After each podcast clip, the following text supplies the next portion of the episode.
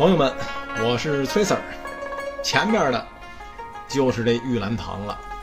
他这名字呀，是取自晋朝诗人陆机的“芳兰振会月，玉泉涌微澜”之句。这地儿啊，在乾隆爷时是一座书房，但到了光绪年间啊，由于戊戌变法的失败，这儿就成了软禁光绪帝的场所了。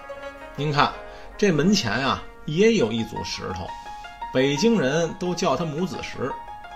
名字虽好听啊，但背后有着鲜为人知的辛酸。慈禧将光绪囚禁于此啊。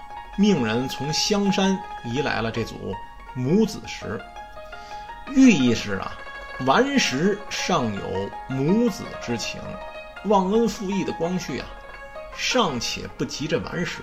哎，实际上，慈禧和光绪并非母子关系啊。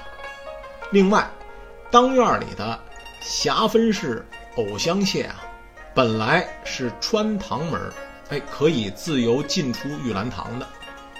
也是由于戊戌变法的失败啊，被慈禧啊筑起了高墙，隔绝了与外界的接触。咱们可想而知，在这光绪帝人生的最后十年里，过着囚徒一般的生活，那将会是怎样的心情呢？得嘞，各位看官，唏嘘之后啊，咱们还得接着走着。